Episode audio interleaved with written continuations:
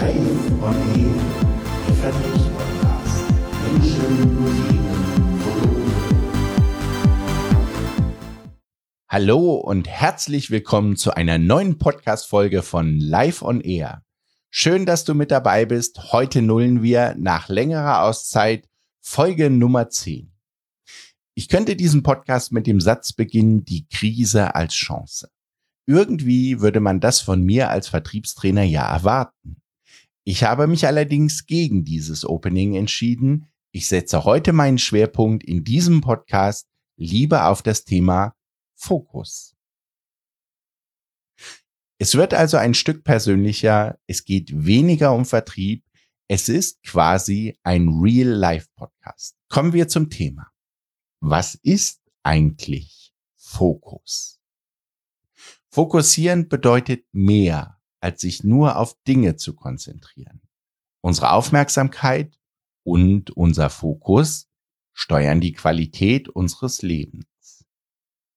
Aufmerksamkeit und Fokus sind bildlich gesprochen unser Kapitän und Steuermann des Lebens. Und diese beiden Schlingel sorgen dann auch dafür, wie wir unser Leben selbst erleben. Leider verschenken wir allzu häufig unsere Aufmerksamkeit an die negativen Dinge in unserem Umfeld. Gut, es gibt Branchen, die verdienen mit negativen Nachrichten ihr Geld. Und umso negativer die Situation ist, desto besser ist die Auflage. Jedoch sind wir eben nicht alle Krisenreporter. Die meisten von uns sind nicht in dieser Branche tätig. Dummerweise neigen wir Menschen dazu, in Krisenzeiten zu einem willigen Krisenkonsumenten zu werden. Ich kann mich davon nicht freisprechen. In diese Falle bin ich diesmal auch getappt. Dass viele Menschen in Krisenzeiten zu extrem willigen Krisenkonsumenten werden, das zeigt auch die steigende Zahl der aktuellen Verschwörungstheorien. Nicht nur, dass die Verkünder solcher Theorien in der Covid-Zeit zugenommen hat, auch die Anhängerschaft nimmt stetig zu. Wissenschaftlich hat es wohl damit zu tun, dass einige Menschen in Krisenzeiten einen Schuldigen brauchen, dem sie nämlich sämtliches Ungemach in ihrem Leben zuschustern können. So entstehen dann Thesen von einer mysteriösen dunklen Macht und den wehrlosen Opfern, die die dunklen Pläne ausbaden müssen. Wenn man so auf die Welt schaut, dann hat man den perfekten Vorwand gefunden, um die verlorene Kontrolle über das eigene Leben abzugeben. Ganz ehrlich, was sollte Bill Gates davon haben, die Weltbevölkerung zu dezimieren? Aus Absatzsicht wäre das ein totales Desaster für Herrn Gates.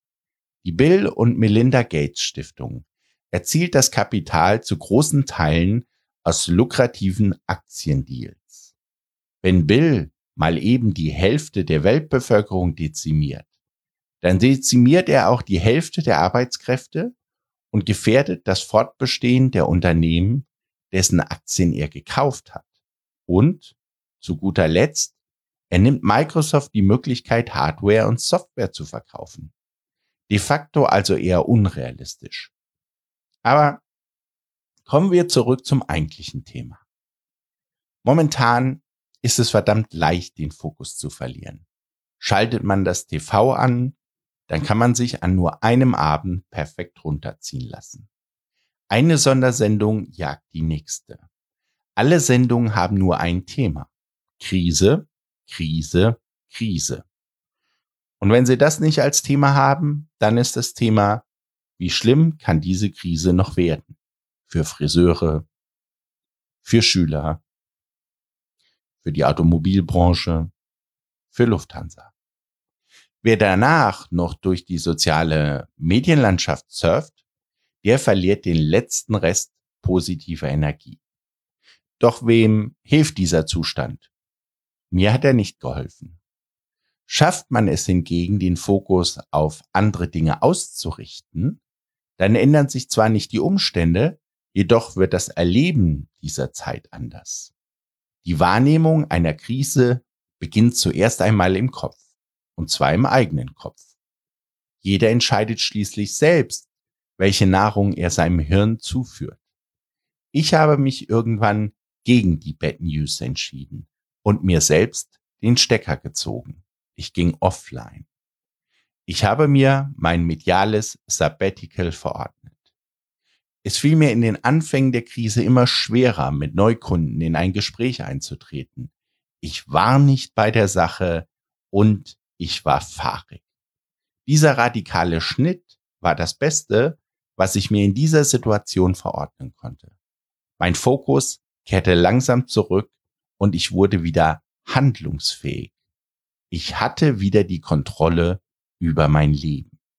Und ehrlicherweise hat es mir als Vertriebler widerstrebt, dass ich mein Handeln nicht selbst steuern können sollte. Natürlich war es nicht alleine der Offline-Modus. Der war nur der erste Schritt. Ich habe noch ein paar andere Dinge verändert, die dann in der Summe zur Verbesserung führten. Und meine persönlichen Top 3 Kriseninterventionen für diese Krise, die erfährst du jetzt. Hier sind sie. Top 1. Aufmerksamkeit, Aufgaben und besondere Momente. Wie oben angedeutet, habe ich aktiv begonnen, wieder zu entscheiden, welche Dinge in mein Hirn kommen. Ich habe meinen Kopf neue Aufgaben gegeben und somit den Fokus auf die Dinge in meinem Leben verändert. Ich habe verstärkt darauf geachtet, welchen Momenten, Menschen, Aufgaben und Dingen ich meine Aufmerksamkeit schenke. In den negativen Situationen habe ich mich darauf konzentriert, in einen Problemlösungsmodus zu kommen. Als es mir an einem Tag gar nicht gelingen wollte, habe ich die Arbeit kurzerhand niedergelegt und bin mit meinen Kindern zum Drachensteigen gegangen. Der Lenkdrachen hat uns als Familie erst einmal alles abverlangt, da wir es ja noch nie gemacht hatten. Das Ding in die Luft zu bekommen war ein Kraftakt. Es dann in der Luft zu halten war nochmal eine ganz andere Nummer. Doch wozu hat es geführt? Es hat mein Hirn abgelenkt und am nächsten Tag konnte ich wieder frisch durchstarten. Manchmal braucht es solch eine Auszeit und die Fokussierung auf ganz andere Dinge. Je banaler, je besser.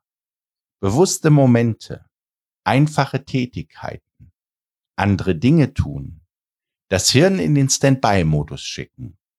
Was für eine Wohltat. Es macht dann den feinen Unterschied zwischen funktionieren oder eben mit Leidenschaft wieder Kunden gewinnen. Dein Fokus lässt sich steuern und positiv besetzte Situationen holen die schneller aus den dunklen Löchern wieder raus. Manchmal sollte man sich ruhig mal selbst manipulieren. Hier mein Tipp Nummer zwei. Umfeld und Menschen. Wie im ersten Absatz beschrieben, ist es verdammt schwer, den Fokus zu halten, wenn scheinbar die halbe Welt im Krisenmodus ist. Früher Früher hatte ich einen Kollegen, der es innerhalb von Minuten schaffte, mein ganzes Sales-Team zu demotivieren. Alles nur, weil er selbst mit seiner beruflichen Situation unglücklich war. Also sollte sein Umfeld gefälligst auch leiden. Sein Umfeld war mein Sales-Team. In diesen Momenten war er toxisch für das Team. Wenn man Ziele hat und seine Motivation behalten möchte, dann ist es wirklich entscheidend, mit welchen Menschen man sich umgibt. In anderen Krisensituationen habe ich mich beispielsweise immer von Kaffeeküchen ferngehalten. In Krisenzeiten kann man darauf Wetten abschließen, dass mindestens eine Person in der Küche ist, die auch gerade im Krisenmodus ist. Das hat dann den gleichen Effekt wie in der Corona-Krise Sondersendung schauen und danach noch ein bisschen im Internet surfen zu gehen. Rums ist man auch dabei, alles schwarz zu sehen. Heute ist es einfacher. Wenn ich heute an die Kaffeemaschine gehe, dann ist da nur meine Ehefrau. Sie kann auch Krisen auslösen. Das wäre dann aber eine andere Headline und eine separate Podcast-Folge wert. Mein praktischer Tipp also, lieber mit den Sonnenscheinkollegen essen gehen, wenn man selbst schon angezählt ist. Tipp Nummer drei. Die richtigen Fragen und dein Werkzeugkoffer.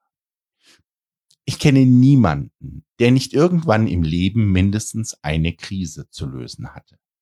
Am meisten gelernt habe ich persönlich immer in meinen Krisenzeiten. Und jede Krise hat mich neue Dinge lernen lassen. Nicht, dass ich mir das so ausgesucht hätte. Die jeweilige Situation hat mir die neuen Dinge einfach abverlangt. Und meist hatte ich die nötigen Ressourcen am Anfang der jeweiligen Situation eben nicht in meinem Werkzeugkoffer. Insofern sind Krisen wunderbare Chancen, um neue Dinge zu erlernen. In den jeweiligen Krisen hatte ich nicht immer diese Wachstumseinsicht. Es hat mich eher genervt. So war das mit Covid nun auch wieder.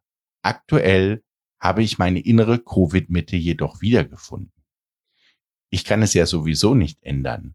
Und ich habe wirklich viel damit zu tun, gerade neue Dinge zu lernen. Früher, früher habe ich mir immer diese sinnlosen Warum-Fragen gestellt. Warum ich? Warum jetzt? Warum passiert mir das wieder? Warum kann es nicht einfach leicht sein? Das Ärgerliche an diesen Warum-Fragen ist, dass man irgendwie keine befriedigenden Antworten darauf findet. Diese Frage kann man sich also getrost sparen. Sie führen zu gar nichts außer Selbstmitleid. Heute, heute bin ich dazu übergegangen, mir meine Fantastic Four Questions for Crisis zu stellen. Auch die habe ich mir die letzten Jahre hart erarbeitet.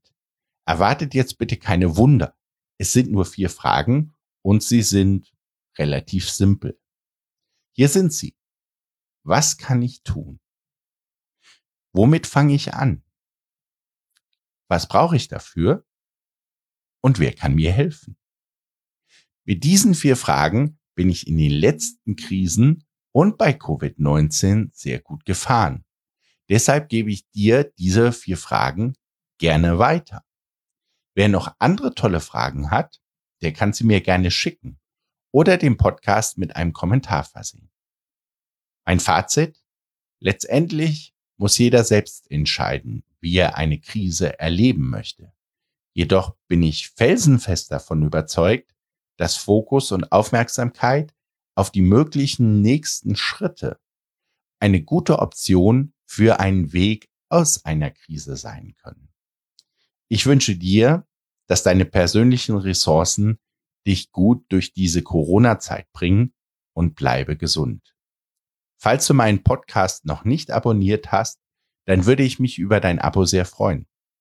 Auf bald, macht's gut, wir hören uns in der nächsten Folge.